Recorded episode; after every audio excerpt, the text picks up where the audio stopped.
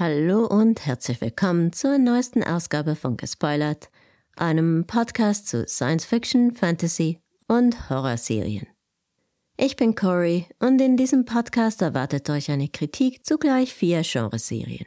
Drei davon sind im deutschsprachigen Raum am Freitag ausgelaufen und eine davon ist gerade erst gestartet. Und zwar mit allen fünf Episoden auf einmal. Ich spreche natürlich von For All Mankind und Monarch Legacy of Monsters.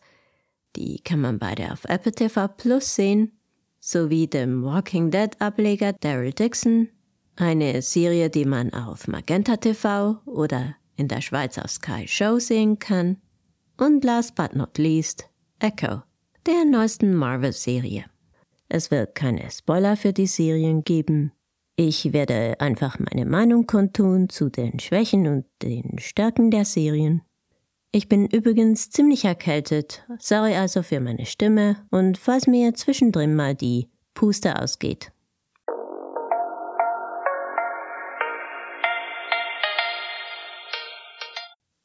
Fangen wir bei derjenigen Serie an, die ihr auf Magenta TV verfolgen könnt, nämlich The Walking Dead, Daryl Dixon. Ich liebe das Walking Dead Universum sehr auch wenn ich mehrere Anläufe brauchte, um so richtig reinzufinden.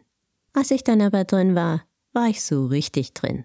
Inklusive Convention-Besuchen im Carol Cosplay und natürlich dem Lesen vieler der Graphic Novels von, von Robert Kirkman, auf denen die Serie ja basiert.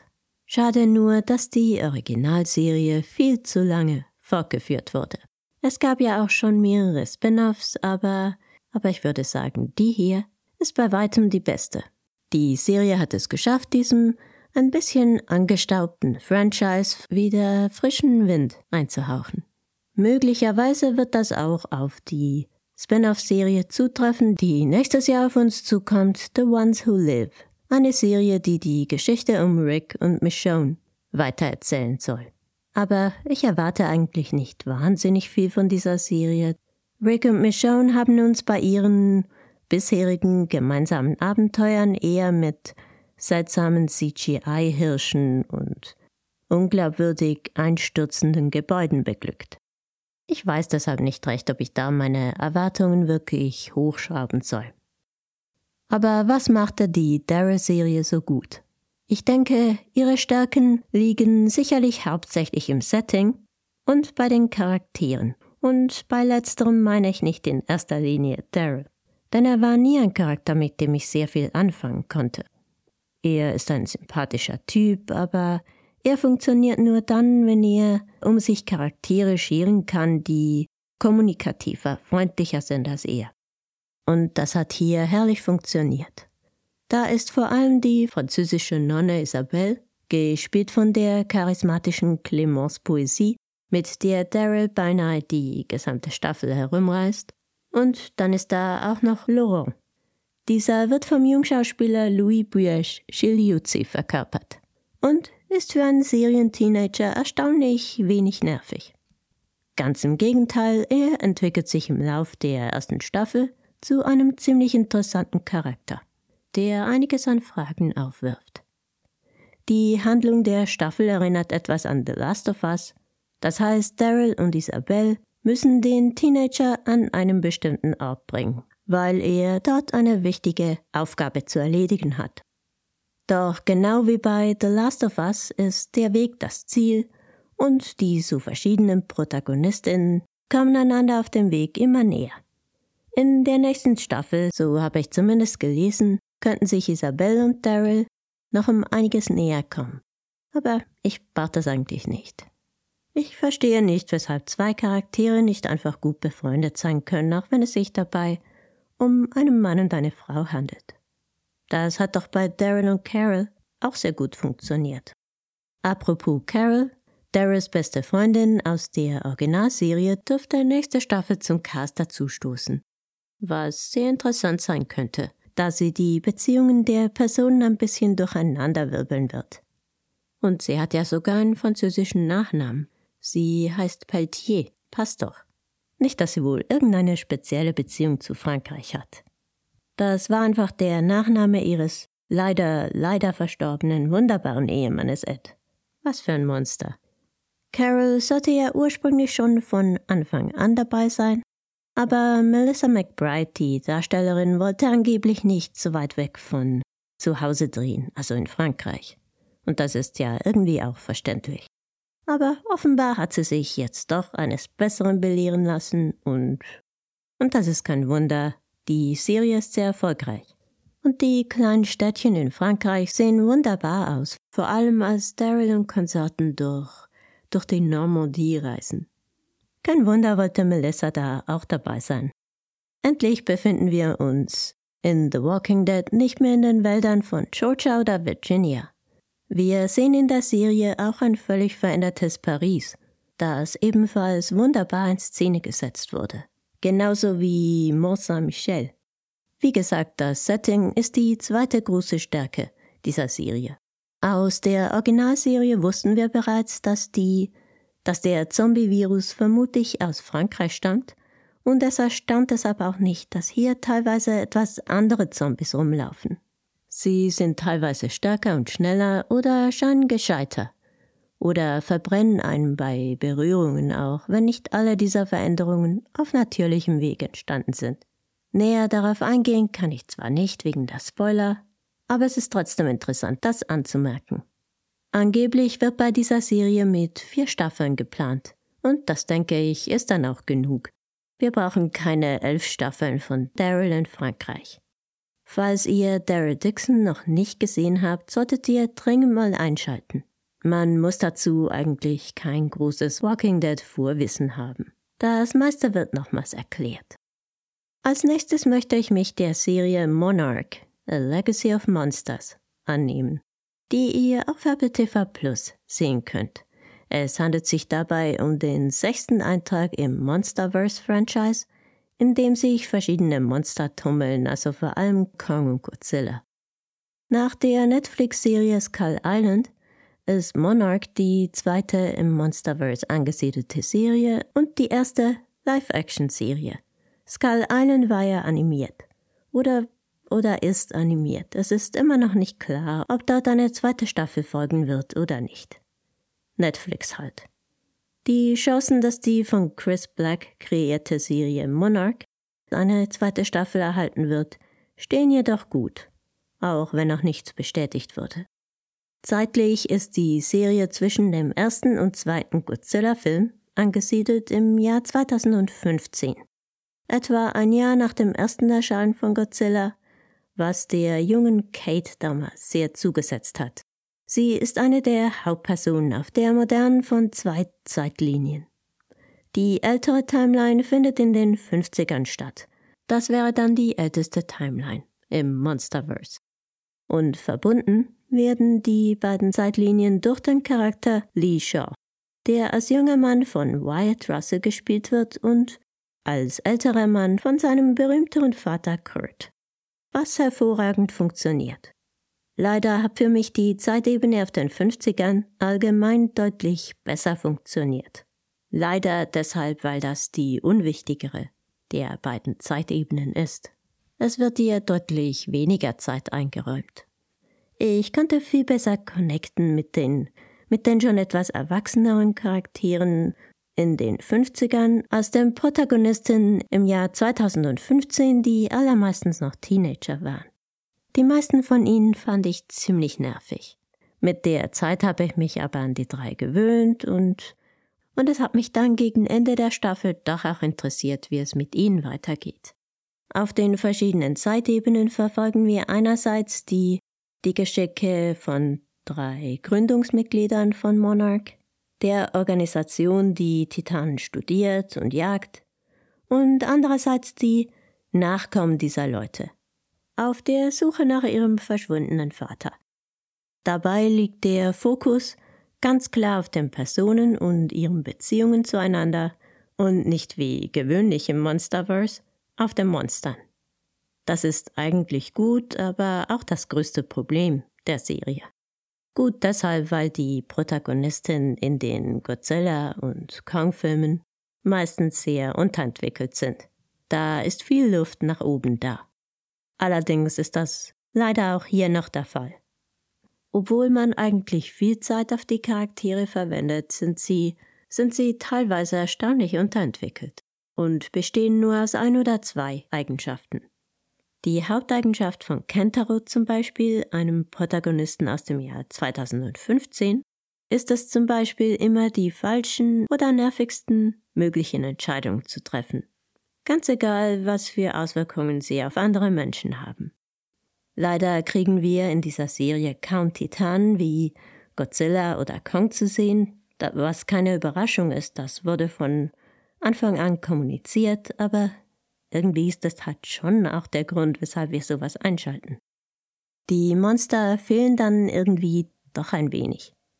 Trotzdem wird das alles gegen Ende der Staffel besser, die Serie findet sich dann langsam und die Action zieht etwas an und wir kriegen auch noch ein paar Monster zu sehen. Die letzte Folge der Staffel ist vielleicht die beste in der ganzen Staffel und bringt auch die verschiedenen Zeitebenen auf eine sinnvolle Art und Weise zusammen. So ganz ohne Monsterverse Vorwissen ist es vermutlich nicht ganz einfach der Serie zu folgen. Aber man muss jetzt nicht alles davon gesehen haben. Es reicht zu wissen, wer oder was in etwa Godzilla ist und was die Organisation Monarch in etwa macht, obwohl das Anfang der Serie auch nochmals wiederholt wird. Dasselbe gilt für die Hollow Earth Theory.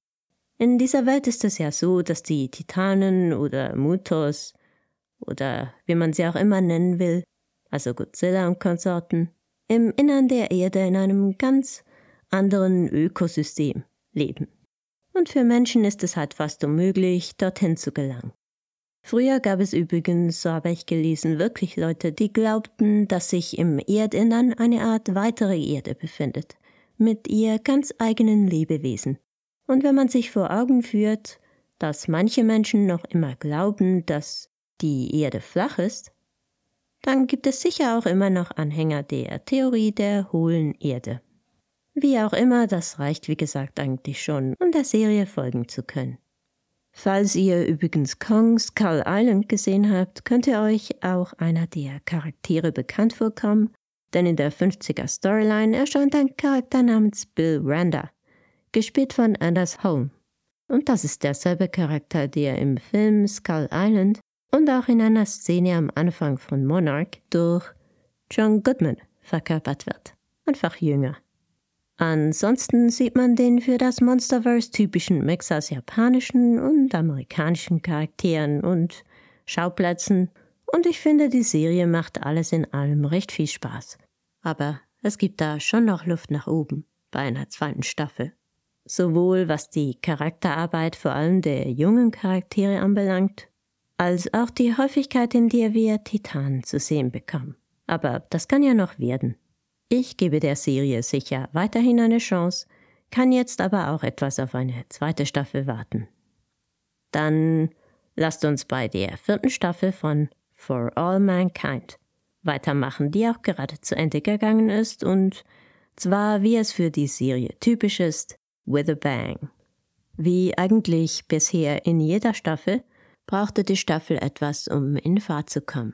Und alle Protagonistinnen nach dem obligaten Zeitsprung wieder am neuen Ort zu etablieren. Aber danach war auch diese Staffel wieder eine wirklich gelungene Mischung aus Charakterdrama, Alternative History und Science Fiction, wobei der Science-Fiction-Anteil jede Staffel eine etwas größere Rolle einnimmt.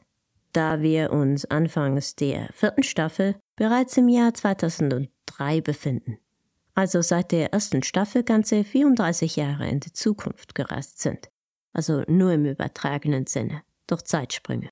Die große Stärke dieser Serie ist die Charakterarbeit, was am Ende jeder Staffel den actiongeladenen Abschluss spannender macht, weil es uns nicht egal ist, was mit den verschiedenen Personen geschieht.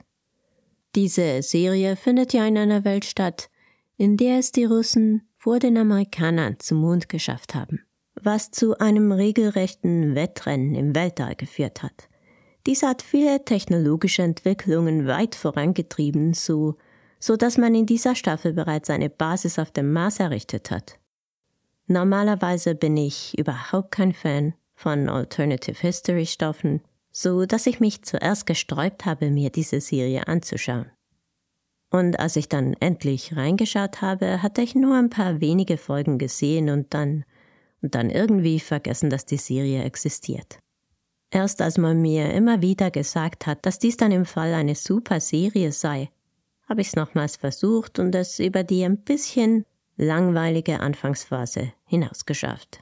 Spätestens ab der zweiten Staffel war ich dann wirklich begeistert. Die SchauspielerInnen, angeführt von Joel Kinnaman, sind einfach fantastisch. Und so macht es Sinn, dass die Geschichten hier von den Charakteren vorangetrieben werden. Von ihren Fehlern und nicht immer sinnvollen Entscheidungen, nicht in erster Linie von der Action. Wie gesagt, kommt diese meistens erst am Schluss einer Staffel zum Tragen. Die Serie setzt stark auf eine fortschreitende Handlung und es gibt immer mehrere Handlungsstränge dazu. Dieses Mal ist da einerseits die schwierige Situation der einfachen Arbeiter auf dem Mars im Vergleich mit dem befehlsgebenden Astronauten und Wissenschaftlern. Außerdem geht es um die Zukunft der Marsbasis allgemein. Daneben habe ich mich vor allem für einen Handlungsstrang interessiert, bei dem eine Amerikanerin ihren tristen Alltag in Moskau verbringen muss. Das Ganze ist dann verbunden mit einer Spionagegeschichte und und ist wirklich spannend. Ich würde schon sagen, dass diese Staffel alles in allem etwas schwächer war als die vorangehenden, aber das heißt nicht, dass dies nicht immer noch eine der besten Serien des Jahres war. Also letztes Jahr jetzt, dass sie gestartet ist. Naja, dieses Jahr bisher auch. Für mich ist einer der interessantesten Aspekte dieser Serie die vielen ganz kleinen Unterschiede zu entdecken zwischen zwischen der For All Mankind Realität und der unsrigen. So haben wir zum Beispiel in dieser Staffel erfahren, dass es im Alternativuniversum von For All Mankind nur drei Star Trek-Serien gibt, also im Jahr 2003. Bei uns lief dann bereits die fünfte, Enterprise. Gemäß Ronald D. Moore, dem Kopf hinter dieser Serie, liegt das daran, dass in der For All Mankind Welt die Serie Star Trek Phase 2 kreiert wurde und, und man in unserer Welt nur davon gesprochen hat. Dafür fielen dann wohl Deep Space Nine und Voyager und Enterprise weg. Möglich, dass es eine Art Next Generation gab, aber aufgrund der politischen Unterschiede sah diese Serie vermutlich völlig anders aus als bei uns. Aber das war jetzt nur eines von vielen ähnlichen Beispielen. Zurück zur eigentlichen Serie. Leider werden wir uns wohl in der nächsten Staffel endgültig von einigen unserer Lieblinge verabschieden müssen. Denn obwohl zum Beispiel Joel Kinnaman erst 43 ist, ist er in der Serie bereits über 70 und immer noch Pilot auf dem Mars. Er trägt einfach Make-up, das ihn zumindest etwas älter erscheinen lässt. Die Tatsache, dass er in seinem Alter noch Marspilot war, war schon jetzt nicht mehr wirklich glaubwürdig. Aber nach dem nächsten Zeitsprung dann definitiv nicht mehr. Das gilt natürlich ebenso für Margot und Danielle. Schade um die interessanten Charaktere, aber vielleicht sehen wir einige davon später auf der Erde, ab und dann wieder. Aber natürlich wird jede Staffel der Unterschied zwischen dem Alter der Rollen und dem eigentlichen Alter der DarstellerInnen nur noch größer. Da hilft dann irgendwann auch keine Schminke mehr. Ich meine, Chris Marshall, die Danielle Poole spielt, ist 34 und ihre Rolle vermutlich bald doppelt so alt. Ich habe eher bereits von einer fünften Staffel gesprochen, aber die Serie ist noch nicht verlängert worden. Es ist also noch keineswegs sicher, ob wir diese erhalten werden. Was furchtbar schade wäre. Die Ausgangslage für die nächste Staffel ist wirklich interessant. Apple TV Plus ist normalerweise großzügig bei der Verlängerung von Serien, aber wie gesagt, offiziell wurde noch nichts bestätigt. Ich wünsche mir natürlich, dass die Serie die geplanten sieben Staffeln erhalten wird, damit sie sich am Ende etwas in unserer Zukunft befindet und die Astronauten womöglich Expanse-Style auf ziemlich realistisch gehaltene Aliens treffen können oder was auch immer sonst Moores Pläne sind. Ich bin jedenfalls dabei, auch wenn sie den gesamten Cast austauschen. Denn ich vertraue den Machern, dass sie geeignete Nachfolgerin finden werden. Dann kommen wir nun zur letzten der vier Serien und zwar zur neuesten, nämlich der Marvel-Miniserie Echo. Es geht dabei um Maya Lopez, gespielt von Alakwa Cox, die wir in der Serie Hawkeye kennengelernt haben und, und nun etwas genauer kennenlernen dürfen. Maya ist eine echte Antiheldin, wie sie im Buche steht. Der Kingpin ist hinter ihr her, da sie ihm, Spoiler für Hawkeye, in den Kopf geschossen hat nachdem sie jahrelang vorher seine Drecksarbeit verrichtet hat. Und die erste Folge ist größtenteils eine Repetition von dem, was wir schon aus Hawkeye wissen oder dort gesehen haben, damit ein Einstieg einfacher ist. Das ist allerdings etwas seltsam, da die Serie ja unter dem neuen Label Spotlight läuft, was so viel bedeutet wie, dass man das Ganze eigentlich ohne Vorwissen schauen können sollte. Das kann man aber offenbar nicht, sonst bräuchte man ja nicht eine ganze Folge Einführung. Und die Folge ist dann auch noch recht verwirrend und strukturlos. Folgen zwei bis vier fand ich dann aber ziemlich gut. Das war eine recht dunkle, recht realistische Serie, à la Netflix Daredevil oder Jessica Jones. Die Kampfszenen wurden in diesen Folgen auch recht realistisch gehalten, was mir ziemlich gut gefallen hat. Maya ist in den Kämpfen jeweils so, so zäh wie ein Terrier, lässt sich nie was anmerken, auch wenn es manchmal sicher weh tut. Und das passt, finde ich, zu ihrem bisherigen Leben. Und die Tatsache, dass Maya eine Beinprothese hat und, und gehörlos ist, macht die Kämpfe irgendwie noch interessanter.